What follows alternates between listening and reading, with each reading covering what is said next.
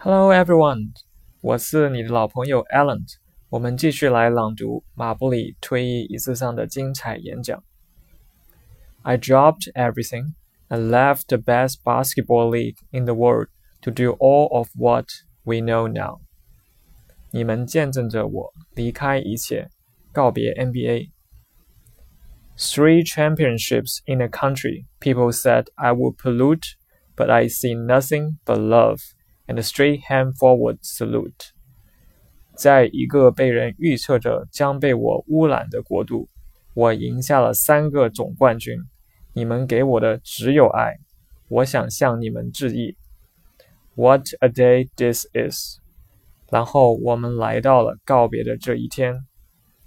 I didn't know I would meet so many people with so much love. Yes, China, you are love. You are in my heart of my basketball career. 这旅程中，我根本不知道会遇到如此多给我爱的人。是的，中国，你本身就是爱，你就是我篮球生涯里最光彩的部分，是他的心脏。At one time, I had no place for the blood to go, and you opened up a portal to your heart for me to flow. 曾经 我无路可去，你们打开怀抱，给我通道。于是我们血脉相连。好了，我们把这几句话连起来读一遍。I dropped everything and left the best basketball league in the world to do all of what we know now. Three championships in a country, people said I would pollute, but I see nothing but love and a straight hand forward salute. What a day this is! I didn't know I would meet so many people with so much love.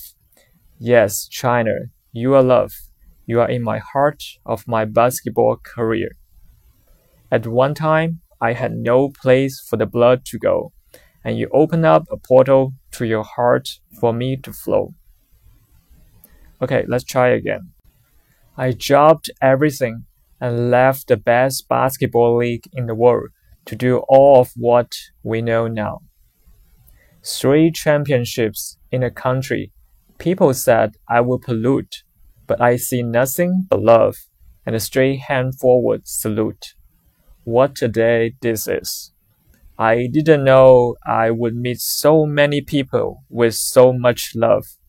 Yes, China, you are love. You are in my heart of my basketball career. At one time, I had no place for the blood to go, and you opened up a portal to your heart for me to flow. OK，大家朗读的怎么样？有什么反馈可以给我留言。今天的节目就到这里了，咱们下次再会。